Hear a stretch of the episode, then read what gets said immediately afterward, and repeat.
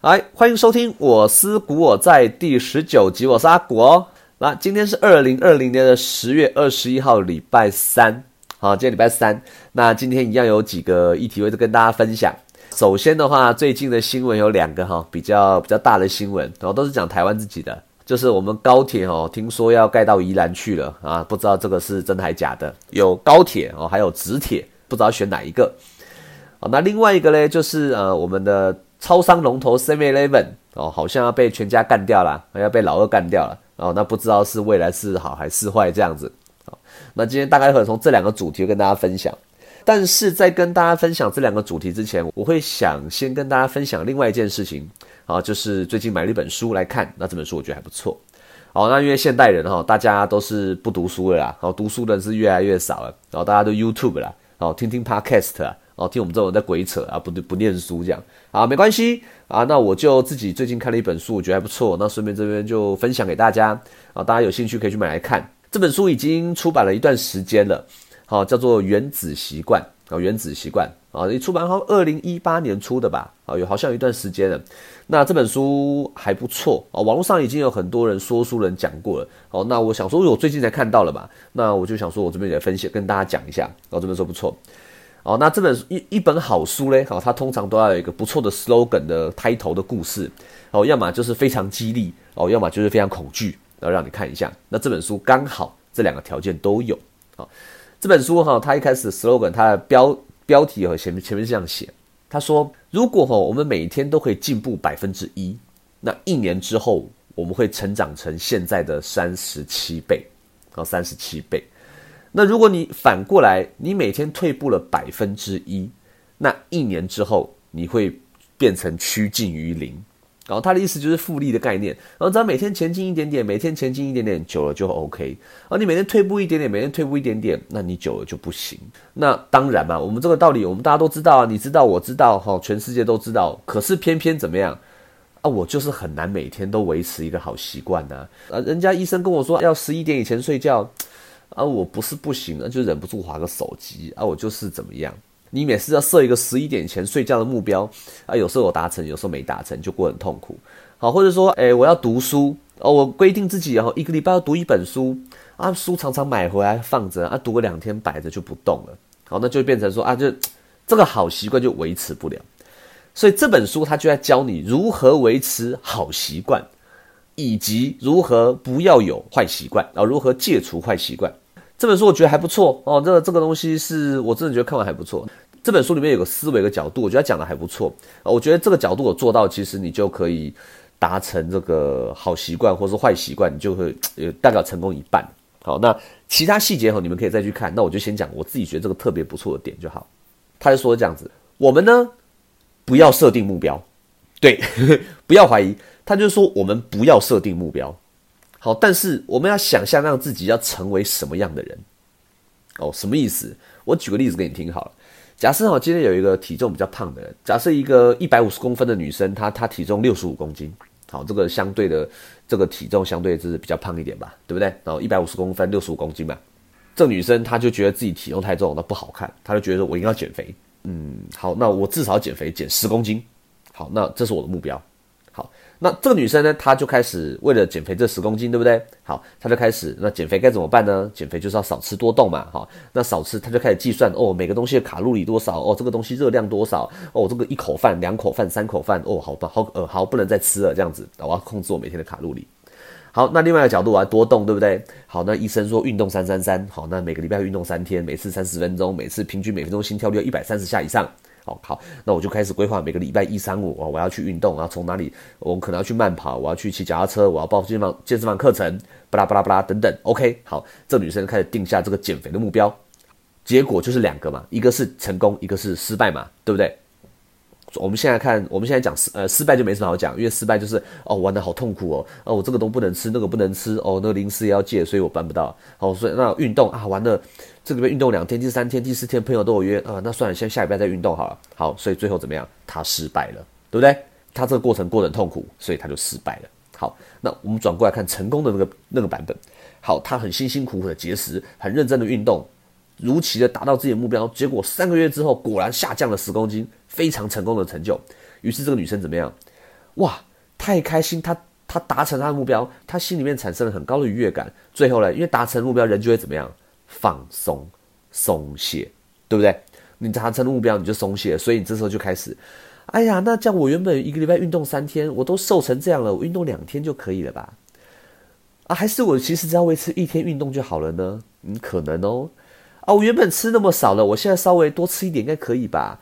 嗯，我多吃一个麦当劳，多吃一餐肯德基，应该不会怎么样吧？我都瘦了，我应该稍微吃多一点，可以稍微犒赏自己一下。于是结果怎么样？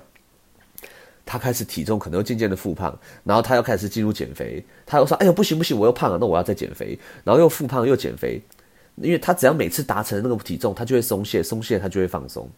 所以呢，你就会发现这件，我们就会发现这件事情。哎呀，要维持一个好习惯，怎么这么困难呢？对吗？有没有听懂？很多人都这样嘛。这个故事，我相信大家在周遭的朋友也都听过这个故事的版本。所以，我们作者跟我们讲，我们不要设定目标，我们不要想我要去减肥十公斤，我要干嘛？我要设定的目标是，我要让自己成为一个健康的人。当你想到这个思维的时候，把这个思维放到你生活中的每一个决定里面，你觉得一个健康的人应不应该？每个礼拜去运动嘞，嗯，应该。所以你觉得一个健康的人应该三餐都吃的很油腻吗？哦，不不不，这不应该。可是你觉得健康的人有需要一个礼拜运动七天吗？也不太需要吧，对不对？有运动就有，只要有在运动就好啦。我应该要去运动。所以今天当你下班的时候，你觉得应该要回家追剧，还是应该去运动一下呢？嗯，我可能应该要选择去运动一下。啊！我昨天已经吃麦当劳了，你今天还要再继续点肯德基吗？你觉得健康的人是这样子吗？哦，no no no，我今天应该要吃的稍微清淡一点，让自己身体哦保持一个比较好的状态。所以，这个作者跟我们讲，如果我们把我们的思维角度从减肥十公斤这个目标把它拿掉，变成一个我应该成为一个什么样的人，然后把让这个的决定放在你的生活中的每一个决定里面，你就会发现一件事情，你会过得越来越健康，你体重自然就会掉。你想要达到减重的目的，你就可以达成。啊，当然，至于这个十公斤有办法确切的达成，那就变得不是重点了。你应该要成，你应该要让自己成为一个健康的人。你只要把思维转换一下，OK，你就很容易达成了。你就不会让那个十公斤这个迷失困在你的大脑里面，让你一直觉得说，哦，我一定要呃六十五公斤，我要减到剩。五十五公斤哦，五十五五十五，完了变成五十六五十七，不行不行哦，我要赶快再减肥，我不能再吃了。No no no no，你这样是捆绑你自己，你会活得很痛苦。可是你只要照着一个健康的人应该怎么做，你就不会这么痛苦，你就不会那么在乎上面的数字，因为你会达成你想要的东西。那些减肥只是你因为照着我是这个健康的这个思维而得出的副产品而已。减肥达成，好哎。我觉得他讲的是非常的有道理，非常很有意思。这本书是很有意思一个角度哦，所以当然这本书我还要讲到很多其他有的没有的东西哈，比如说生活中的提示哦，一个戒烟的人就是家里不要出现烟灰缸，不要出现打火机，不要出现烟，不要出出入一些很多烟的场所，懂我意思吧？你想要好好好学习一个乐器的人，你就把这个乐器放在你家客厅的正中间。每当回家，你就会看到它；你要出门前，你要看到它；你要离开房间去厕所，你也会看到它；你去餐厅想吃个东西，你也会看到它。所以你不由自主的就会提示你哦，你应该要练习乐器。哦，所以这本书我觉得他讲的很有他的道理。哦，所以我觉得大家也有机会哦，觉得自己想要改变一些，但习惯一直没办法养成的话，这本书我是蛮强力推荐的。哦，强力推荐，强力推荐。好。好，那这个分享就先到这边。好，看我靠，这剪到现在十分钟了。哎呦，这正词还没开始讲，十分钟就过去了。好，开始开始要赶快讲今天的重点了。好，来，高铁可能要盖到宜兰去。好，要盖到宜兰去。好，那或者是说我们台铁要不要到宜兰？到底是该还不该？哈，我们这个苏贞昌哈苏院长说是乐观其成，乐观其成。哦，当然了，我们先撇除这些呃政治上的一个呃的这个哈选票啊哈这些立场，我们先不谈。先把这个数据拿出来看的话，好像哈不是不行，又好像可以，我们就先把它看一下哈。好了，目前市场上有两个版本，啊，一个叫做北宜直铁，一个叫做宜兰高铁。那北宜直铁哈，它就是台铁，其实就是台铁的概念。然后，它的目的是说从南港一路盖到大溪。好，那但是这个建设经费哈，大概是六百四十八亿元。哦，那可以，我们可以让呃原本这个比较长的火车时间呢，一路缩短，缩短成三十七分钟。哦，那现在应该都还有一个小时多了，好，一个小时一个半。如果是现在南港大大到大溪哈，那个区间车慢慢坐，你可能要坐到一个半小时。哦，那这个北宜直铁如果给它盖下去的话，那三十七分钟搞定哦，很快，好，蛮快，三十七分钟。好，那但是就是经费的话是六百四十八亿，哦，那这是一笔钱。那宜兰高铁嘞，这个东西哦，那就不一样啦。哦，它就是直接从南港哦一路盖高铁盖到宜兰市里面，直铁是南港到大溪嘛，啊，大溪那边算比较荒凉一点。哦，那高铁的方案就是宜兰，哎，南港到宜兰，然后就直接到宜兰市中心里面，速度更快啦。哦，高铁刚刚是三十七分钟嘛，那个直铁，宜兰高铁呢只要十七分钟，哦，非常快，非常快，十七分钟，你上个车手机滑了两下，你差不多就要下来了。可是呢，它的建设经费是一千七百六十四亿，哦，直铁对上高铁就是六百四十八亿，对上一千七百六十四亿。价差高达了将近哈，差了两倍不止哈，两倍不止。这两个方案是不一样，但是速度效果是很不一样的。好，那目前就在讲说啊，这两个哈是哪一个比较好这样子。好，那当然我们来看一下哈，这两个主要优缺是什么？首先我们先讲磁铁好了，宜兰磁铁，哎，南港到大溪，你盖到大溪去哈，大溪宜兰大溪那边哈，除了去渔港吃个东西以外，住的人也不多哈，那这个又又又很荒凉。所以你开这个路线哈，其实看起来是有一点有一点奇怪 哦，有点奇怪哦。目前还看不出一个所以然，好看不出所以然，除非你在图利特定建商啦，好炒炒房地产。但是目前看起来哈，还没有什么 这真正的一个利多这样子。高铁的部分哈，到宜兰的当然快了哦，因为你看平常假设我们开车嘛哈，开车南港开去这个南港开到宜兰，至少这个五十分钟一个小时差不多跑不掉。好，那如果说高铁盖下去十七分钟，速度就快。那那高铁大家也知道嘛，呃，运量又大，但是金额贵，但是金额贵，一千七百六十亿，大家知道很贵嘛？那这个贵是什么意思？我们来比较一下，我们高铁哈，西部的这些从呃从北到南哈，总建设经费也才四千五百亿而已，好，四千五百亿哦。可是像光南港到宜兰就要一千七百多亿了。好，那你就要想嘛，南港到宜兰这边真的有这么多人要做吗？好，那这高下去要 何年何月才会回本，对不对？那高铁现在哈虽然是有赚钱，那是因为哈它改变它的折旧方式哦。以前高铁的折旧方式哦是用年限去摊的，好，那可是后来因为赔的实在赔太惨了，好，为了改善它的财报，我们就改成看运量哦。你运量越高呢，折旧我才高提高一点；运量低，那我的折旧低一点。哦，简单说就在财报上面哈，数字做一些手脚。所以宜兰高铁哈，如果你真的花这个钱花下去盖下去哈。真的是要认真的深思啊，认真的深思，这个钱值不值得花？哦，值不值得的话，哦，可是如果真的盖下去了，说真的，哎，十七分钟的行程，你可以把宜兰哦纳入整个整个大台北生活圈的话，对台北的房价舒缓是有有有帮助的。哦，那整个台北跟宜兰的城乡差距哦也是可以稍微缩小的。当然，宜兰地皮的上涨，那这个是可以预见的。所以，如果哈我们单纯就从高铁本身的财务状况的角度来看的话，其实我个人是不看好宜兰高铁的。然后因为简单说，付出的成本太大，付出的成本太高，这实在是我认为实在是不划算。好，那既然我们今天新闻讲到这个宜兰高铁的部分，那我们就顺便来看一下高铁的财报。好，在高铁自己的状况怎么样？除了我们刚刚把它的这个，把它刚刚那个折旧的方法改善以外，我们先讲一下这个状况怎么样。OK，好，来，二零一九年，好，就去年整个高铁全年营收是四百七十五亿，很高吧？税后的话大概赚了八十亿，哦，大概利税后净利率大概有十六趴。哦，很不错哦，很不错，有税后十六趴哦，跟台湾的很多那些奇奇怪怪电子业比起来，哈，这个表现算不错。在疫情发生之前，就是二零一九年那一年的营收，哈，大概都还有个五趴的成长，哦，所以说成长的空间还有，但是蛮有限的，哦，蛮有限。那如果说我们把高铁再仔细拿出来看的话，哈，因为不管它在从班次啊，哈或者是作业呃座位利用率，或者是准点率这些，好，其实整个二零一九年表现都是比二零一八年还要好。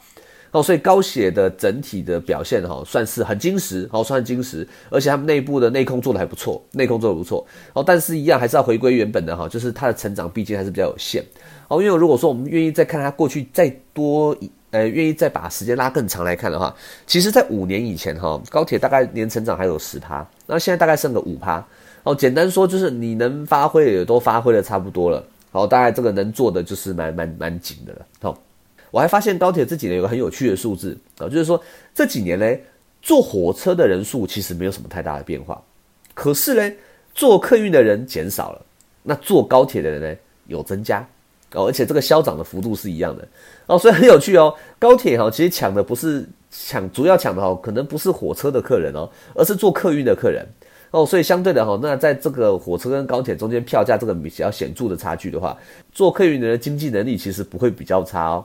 哦，其实不会比较差。诶，这是我在看高铁年报，到时候我发现个蛮特别的东西。好，好啦，那二零一九年讲完了嘛，我们当然讲这个残酷的二零二零年哈，全国全球疫情。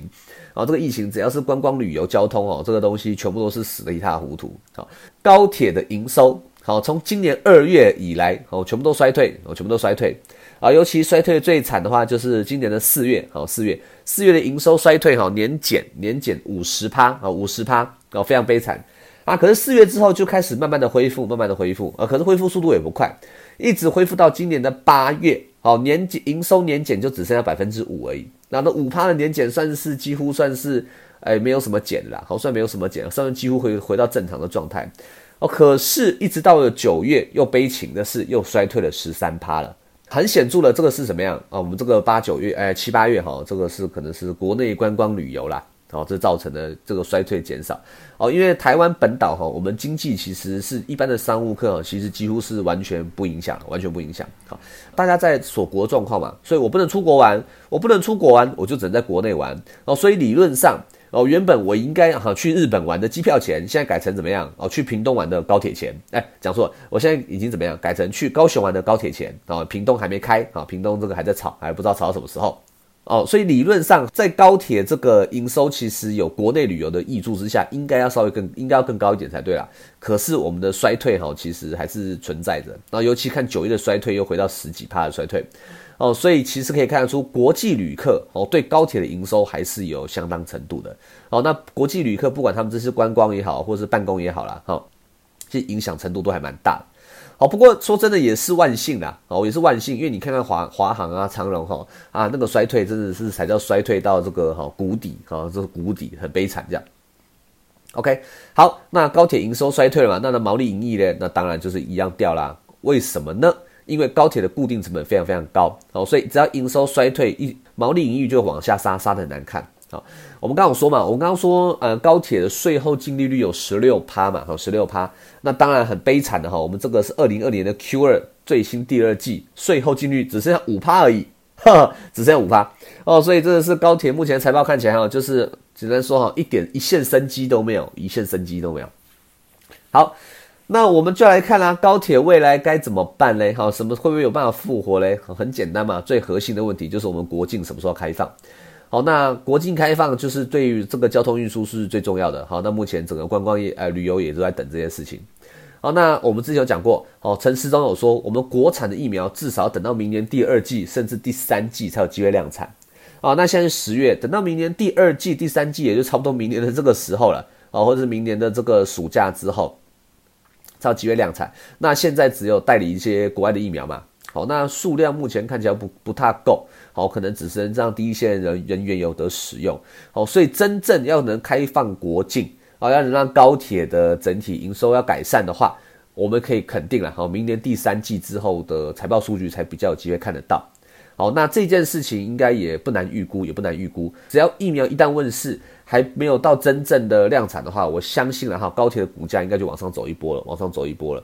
哦，那高铁之所以现在股价还没有爆掉，也是因为大家也都知道说啊，明年之后高铁的营收可以回来。哦，那这个又是政府的相关持股嘛，政府不会让它倒啦。哦，这整个交通部是它最大的股东。哦，所以它股价也就撑在那边没有倒。哦，那大家也在等说啊，整个疫情出来的话，那股价就往上走这样子。好，那来这个是第一个国境开放，呃，疫情呃疫苗的研发。哦，那第二的话，当然就是我们刚刚提到的，就是新新闻的讲说宜兰高铁。对我而言，哈，如果宜兰高铁真的要做，我认为这对于高铁公台湾高铁公司算是一种利空哦，因为太贵了，哦，这太贵了，这个付出代价太高了。虽然对我们西部的那个客户的运送不会造成太显著的影响，因为一个往东，一个往西嘛，呃，不会影响到时间，然后是误点。但是我认为对高铁的整体的财务会造成相当严重的负担。所以宜兰高铁如果真的成型，高铁，我认为对于高铁的个股的一个评价哦，我觉得要往下修正，要往下修正。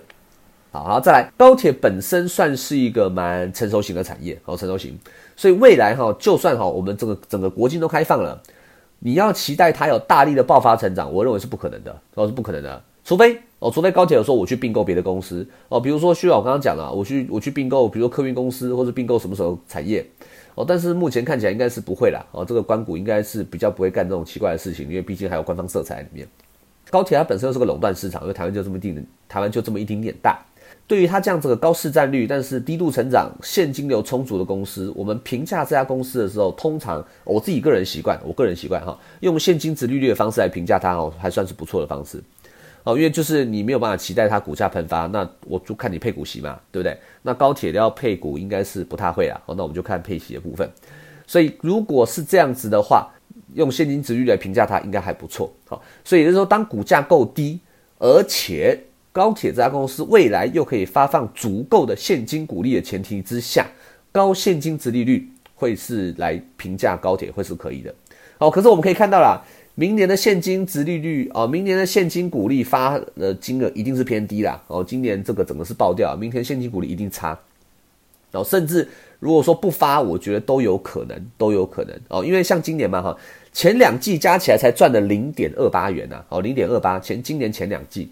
哦，那一直到 Q 三，我们刚刚可能到九月，好还年营收还是年减这个十几趴，所以 Q 三一样还是很烂，所以 Q 三也不用看，也不会赚钱的。那 Q 四照这个逻辑看下去也好不到哪里去。哦，所以今年一整年看起来要赚钱是非常非常，呃，要赚钱一定赚很少。哦，所以明年你说要配息的话，我个人认为是配很少，哦，配很少。这样子的下去的话，哦，那而且，所以如果这样下去的话，老实说，以现在高铁的股价来换算而言的话，其实它的值率也不算高，也不算高，因为目前股价并没有崩掉，没有崩掉，也是因为大家对于高铁未来预期的期待，哦，所以现在看起来，我觉得还是没有到一个适合买进的状态。我个人觉得，我个人觉得，好，那如果这样子的话，我们把高铁的 K 线图调出来看。哦，那一样就是难看了，就没什么好讲的哈。目前就是年线下弯啊，月线、季线一条一条全部都是压在股下上面，哈，全部都是压力，全部都是压力，整个是整整齐齐的多空头排列的格局，好，非常难看。那如果要摸底，我个人认为也不是现在，也不是现在，好，因为我不是我个人一样，好，还是一样不是很喜欢这种做这种摸底的行为，好，比较怕一点。好，那我们单纯就就线论线，就线论线。好，所以如果说这档这档公司会不会以后有没有机会恢复原来的样貌？我认为一定可以啊，绝对是可以的。好，那如果说在这个绝对是可以的话，我们认为是可以越低越买啊？当然是可，是可以越低越买，可是不是逢创新低买啊。如果是我的话哦，我的建议是，我的我的看法是这样啊，比如说呃，我们技术面打出一个中期的底部，哎，那我就买一点。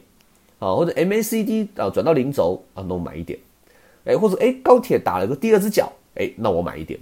啊，我不需要说一定要走到季线以上再买。啊，我就哎，反正我一点一点慢慢买，一点一点慢慢买，因为我跟你讲，如果要买高铁就很实在啦，这一定是长期抗战啊，哦，走长期的，走长期的，哦，不急不，就绝对没有要急，哦，那我们就默默的观察它，哦，默默我们就默默观察它，默默看它，哦，这家公司高铁公司的整个整体的绩效是不会没有问题的，哦，那也是政府的，你也不用怕它倒，那它的自由现金流也都很强，哦，所以这种公司其实你几乎是不用太担心说它未来会不会爆掉。只是说我们要做的是什么？就是等待哦。那慢慢的在抵挡，慢慢等哦。这个是我自己对高铁的一个一个看法。好，那至于希望宜兰高铁，我个人是希望了哈。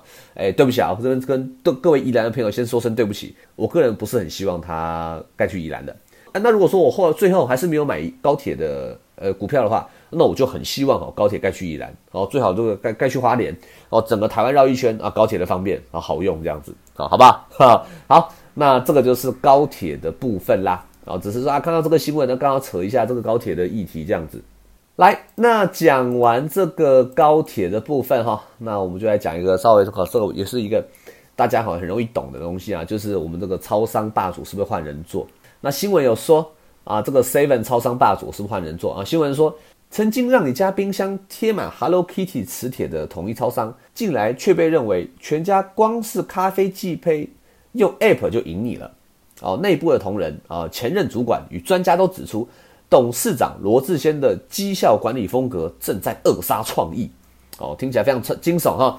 好，那这个 Seven 跟全家，我相信大家大家都很懂啦哈。那个没有台湾应该不会有人没去过 Seven 或没去过全家哦，应该是不太可能。好，那这两家哈，这是台湾非常大的一个，呃，台湾大的非常两只大怪兽。哦，那我们大家简单了哈，我这边很简单讲一下这两家的一些数据上的表现，然后大家简单听一下就可以。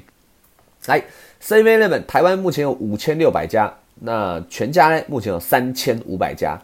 哦，这两家数据都很强。好，那另外两家稍微悲惨了一点啊。这个莱尔富大概一千出头家，OK 便利商店大概七百多家。哦，这个两家加起来哦，真的都还赶不上这前面两家。哦，所以这个 Seven 跟全家哦，算是台湾两大的这个超商龙头了。四大超商其实说真的就是两大超商了。好，另外两家都在出来蹭蹭名气而已。Seven Eleven 去年一整年的营收是两千五百六十亿。哦，两千五百六十亿哦，这数字不是开玩笑的，好惊人。那全家嘞，哎，才七百七十七亿哦，整个是输哦，输很惨哦，整个全家统一超的营收是全家的三倍都还不止哦，三倍都还不止哦。不过双方在营收这方面其实都还是在不断的成长的哦。统一超近年的营收哈，在整个看菲律宾的展店的关系哈，营收就是有在成长哦。但是因为菲律宾今年这个疫情的关系，很多店都没开哦，所以 Seven 今年的营收成长就比较停滞一点。全家今年的营收就比统一超还要大，那原因是什么？等一下会讲。哦，所以到目前为止，哈，统一超的营收跟去年同期比，大概算是差不多持平持平。哦，今年的话，但是全家今年的累计营收到现在的话，哦，跟去年同期比十趴的成长，哦，表现算相当不错，哈，这种流通业啊，有十趴的增长，算是非常不错。当然了，哈，你这个两千五百六十亿对上这个七百七十七亿，哦，全家要赶上统一超，好好老实说，还差得远，哦，还差得远，远得很。但是你这么一算，seven 的每家店平均营收的话，哈，它都还是超过全家的，都还是超过全家的。哦，所以营收面目前还是统一超吊打 seven，哎，统一超还是吊打全家，吊打全家。好啦，好来，seven 毛利率是三十四趴，全家毛利率是三十六趴。哦，全家稍微小赢一点，小赢一点。全家以前哈，它都是赢 seven 大概四到五个百分点，四到五个百分点。但是最近两年哈，全家的毛利率成长哦，稍微的衰退，有稍微衰退。衰退一点点，那统一是没有衰退就持平哦，所以说以前呢，全家赢统一大概四到五个百分点，那现在变成说全家只赢 seven 大概两个百分点左右哦。但是老实说，诶，这个三十六趴哦，三十八趴这个数据比较起来，其实影响真的不大哦，就是这两三个百分点影响其实不是很大。好，毛利率看我们就讲盈利率嘛，税后嘛，对不对？税后剩多少？结果嘞，全家在毛利有小赢，可是到税后反了，却反过来了。统一超长期毛利率都有百分之五左右，好四点八、四点九、五趴，可是全家几乎哈都在二点五、二点六、二点四哦左右这边徘徊，好，也就是说全家在毛利虽然赢他，可是最终到了税后却被统一压压下去打，好，也就是说在这个后后端的呃管销的部分哦，全家是比统一稍微弱一点的，跟我们刚刚一开始文章讲了哈，罗志先的这个绩效管理风格比起来哈，他算是比较抓的比较紧一点，然后利润抓的比较紧一点。好，那最后我们就把股本加进来嘛，算换算出每股盈余。老实说啦，统一超哈都还是赢全家，都还是赢全家。可是哈，就在刚好今年的第二季的时候，全家正式超车统一超。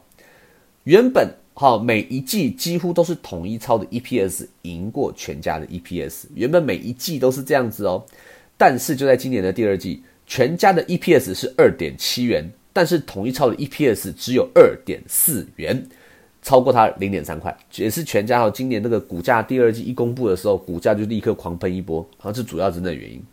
刚刚讲都是数据面，那我们大概讲一下，呃，这两家超商他们大概在实体门市的差异性。好，那这个东西应该大家，我刚刚讲那些数据，大家可能听着会比较枯燥乏味一点。那这边讲一些比较门市的部分，大家我相信听起来就有感觉。好，统一大家这几年哈很有名的就是这个品牌联名店，哦，像这个迪士尼店，好，在巴德路那边，好，那那就很夸张了。整家店都迪士尼哦，我的椅子是迪士尼的，我的墙是迪士尼的，我的天花板都是迪士尼的，都是那个米老鼠耳朵哦。整家店我跟你讲，零死角完美的拍照圣地，呃，没什么好讲。对，哦，那还有那个在那个国父纪念馆那边哦，有一家那个首尔樱花季的 seven，也是一样，整家店哦全部都是粉红色的樱花，整个自动门、整个墙面哦，甚至连户外的那个西那户外的用餐区哦，也都是樱花哦。那整个 seven 这个。消费者的情境体验做得非常好。哦，那当然 Seven 哈，它这个产品的更新也是不断的在换。哦，像最近 Seven 哈在提供这个新鲜的面包，好，或者是说这个 Seven 上最近有推出一个鲑鱼的片。哦，那很好吃，那一片虽然说很薄哦，那也不大，大概比手掌再大一点。哦，那一片要卖七十几块，哦，那真的是超贵，贵到不行。哦，但是真的很好吃哦，我自己也买过几次哦，非常好吃这样。统一超不只有 Seven 啊，当然伯克莱啊、Cold Stone 哦、圣纳多宝、黑猫宅急便、康士美、星巴克，全部都是统一超的。好，所以统一超哦，老实说，统一超它本身厉不厉害？它非常厉害。好，因为你看，如果别人不务正业，大家都说啊，你本业不好好搞，搞这些有的没的干嘛？可是统一超哦，它做这些东西都是从本业延伸出去的。那另外再发展出一个新品牌出来，那其实我必须说，它算是一个相当相当厉害的公司哦。不管是他去并购人家，或是他自己发展的哦，他真的是很厉害的公司。来，那我们来看看全家，全家呢，它在各方面哈，几乎都输统一超，什么都输哦，营收也输，呃，店数也输，平均每家店的营收也输，税后也输。可是我为什么全家在今年的第二季 EPS 可以赶上 Seven？那大家知道哈，就全家的会员服务哈，就是在呃辛苦这么多年之后，那现在今年的第二季就开始爆发哦。因为全家在经营这个线上会员已经经营了蛮长一段时间了，哦，做的都还不错。那 Seven 之前没有做哦，那这个东西我觉得大家也可以去下载用用看看哦。大家可以在手机 App 里面搜寻一个就叫做全家呃叫做 Family Mart。好，这个要小心要下载要下载对哦哈，因为你在那个 app 里面搜寻 family 哈，你会看到好多个 family 哈，是 family mart 这个东西，啊不要下载错，然后你可以直接做线上的购买这样子。好，那当然这产品线上产品啊都五花五花八门啊，然后加上全家这个会员哈已经累积很多，所以哈大家在上面哈不管是消费啊、几点啊，或是到店自取啊，大家都用很习惯。偏偏遇到今年的疫情的关系，让全家的线上销售的部分。让它爆发，全家今年第二季营收很明显的往上走一波，就是在这边走这波走出来的。那自然而然呢，消消费者就很容易绑住。好，所以全家其实在线上有开辟出个新战场。我们反观过来，我们回来过来看 Seven，全家这经营这个会员哈，绝对不是一天两天的，而且我相信哦，Seven 一定早就有看到了。那为什么 Seven 当初不做这块市场？其实你可以，其实从我刚刚分享，你们应该可以听得出来，Seven 相对于全家比较起来，它是比较强调消费者到店消费的体验的。我们可以光是，我们大家可以自己想一下，两家店在这个装潢的部分就会知道，全家整体的色系装潢哦，绿色、蓝色相对的平稳，然后木纹色比较多，哦，它做的比较一个简约的风格。但 Seven 呢，却想办法把自己搞得越华丽越好。Seven 却是绿色、红色、橘色哦，相对比较鲜艳的东西去做。那呃，整个店哈，它打主打我各式店有不一样的主题馆。我想要做的是到店体验，因为 Seven 毕竟它的通路比全家还要多一千多家。事实上，Seven 这样做也没有错的。那全家今天在这个实体通路输了，所以自然转上线上。可是我们全家难道就可以就这样放弃实体门市吗？哦，答案是不可能。因为对全家而言，整体的 O2O 市场它还是要做哦，online to offline 的市场它还是得做，它绝对不能在据点上输了去 seven。我们必须很回归现实面。我们大部分的人，我们要平常买一些日常生活用品，我们是直接去便利商店买，还是我会拿起手机 app 慢慢下单，说我只是要买个水而已？当然是怎么样，我们还是直接走去门市买才是最主流的嘛，因为快，因为习惯，对不对？我今天每天早上出门，我就是去便利商店买一杯咖啡。对，晚上回家前，我很容易就去便利商店买个面包当明天回家的早餐。我我真的有需要一定要手机线线上下单吗？其实说真的，没有那么需要啦。Seven 就在你从你出捷运站到你回家路上，就是个必经之路，你就一定会经过。你有没有必要一定要去手机上面下单？其实没有那么必要，没有那么必要。哦，再加上你平常要去便利商店的机会实在太多了。好，我今天要去抢演唱会的票，干 iPhone。我今天要要列印东西，好 iPhone。我今天要缴费哦，iPhone，什么都 iPhone 了。我今天叫车，呃啊，叫车，嗯，好，各大超商都有那个叫车服务。对，所以说线上商店重要，但线下商店呢还是很重要。哦，所以说我们就如果从这个结论来看，全家是不是就此这第二季因为干掉 Seven 之后，从此平步青云，然后呃业绩长虹？我跟你讲，那倒未必，那只是因为在现在在疫情的关系，因为全家因为这个关系而吃到点甜头而已。实际上，Seven 的规模上还是完完全的吊打全家。所以，Seven 今天大家有没有发现，前阵子 Seven 也是很努力的叫大家加入会员，很努力的叫大家几点？他就是什么？他就是要打入这块市场。那如果 Seven 全力打入这块市场，全家优势会不会被消失？会，一定会被消失，因为市场会被抢到。消费者对消费者而言，可能就是我手机在 Seven 跟全家两家的 App，我可能都有，对不对？那比的东西就可能这个设计的界面，或是活动的优惠哦，或者是这个哪一家跟消费者粘着度比较高。如果你要我在这两家公司做选择的话，我必须说真的，我认为 Seven 现在是稍微逆风，但是 Seven 只要有心，他有机会可以抢回这块市场。毕竟我投入比你大太多了，我投入比你大很多。对，而且我不是只有 seven，我还有很多旗下的很多子公司在替我赚钱。大家还记不记得全家以前曾经推出什么冰？哦，全家有推出什么产品？说真的，seven 后来怎么样？我就随后跟上。你出什么？老实说，哎，我我不要讲模仿了，我就是抄袭啦。哦，我就是你做什么，我跟着你做。说真的，不会差啦。我的门市就比你多，我的门市比你漂亮，我的服务人比你认真，我不会输你的，对不对？哦，所以这也就是老二为什么这么多年以来很难干掉老大的原因，因为在这个行业你很难有所谓的独占的技术性的门槛，可以建立起你跟对手的差距。所以到目前看起来，你说全家有没有干掉 seven？我个人认为是还言之未早，真的还是言之未早。等到之后第三、第四季，然后明年第一季的时候，疫情结束了，或者是 seven 在这个线上做的很成功的时候呢，你全家你的优势还会在吗？对不对？好，所以这个东西就是老二哈，会是比被老大压着打是比较辛苦的东西。台湾就发展这样了，我们也有可能怎么样？我们可以把眼光着重于海外啊，对不对？像 Seven 在菲律宾有这么多家店，但是现在有没有可能在其他国家再去发展？好，那这个就是我们到时候就是再去慢慢看，再去研究。哦，Seven 说真的拳头大啦。哦，所以那如果我们回到现实，我们从股价来看，这两家公司说真的，哎，股价本一比都很高，两家都快三十倍。好，那我个人认为，我现在真的这两家去选的话，我暂时是不会去投资这两家哦，因为毕竟股价是偏高，哦，股价是偏高，我宁愿等到下一次他们遇到逆风的时候，我再去买它，我觉得机会相对于大一点。哦，不过有另外一件事是我个人更希望的啦，就是 OK 跟莱尔富哈，如果可以放空他们，我是很希望放空啊。哦，不过可惜就是他他们两家没有股票可以放空，所以说那就没办法啦。好，那没办法啦。好。大概就是这两家哈，目前看起来好还是一样很肉搏，还是很肉搏。那我们就看 Seven 什么时候可以把呃线上这个市场抢下，或者说抢全家有没有其他的招式可以再打出来？那或者是有一个另外一个角度可以思考，就是我两家股票我都买，对，因为我觉得两家都很强，那我两家股票都买，我应该都可以是赢家哦，因为这毕竟这两家营收都还是在成长的哦，不是说只是在吞对方的市场而已哦，都还是有在成长机会的哦。不过说真的，你说店数要再开开更多也是很困难啦，很困难哦。所以如果说两家都买的话，对上两家都不买，嗯，我可能会选择两家都不买哦。这是我个人会更倾向的一个角度。我个人，我个人是这样哦。但是一样，两家都还是非常优秀的公司，非常优秀的公司哦，完全没有否认，完全没有否认。好。那今天的分享大概就到这边，好，大概对于股票的部分也没有讲到太太深入了哈，就是一些民生股，那就新闻很大嘛，那就是简单跟大家聊聊。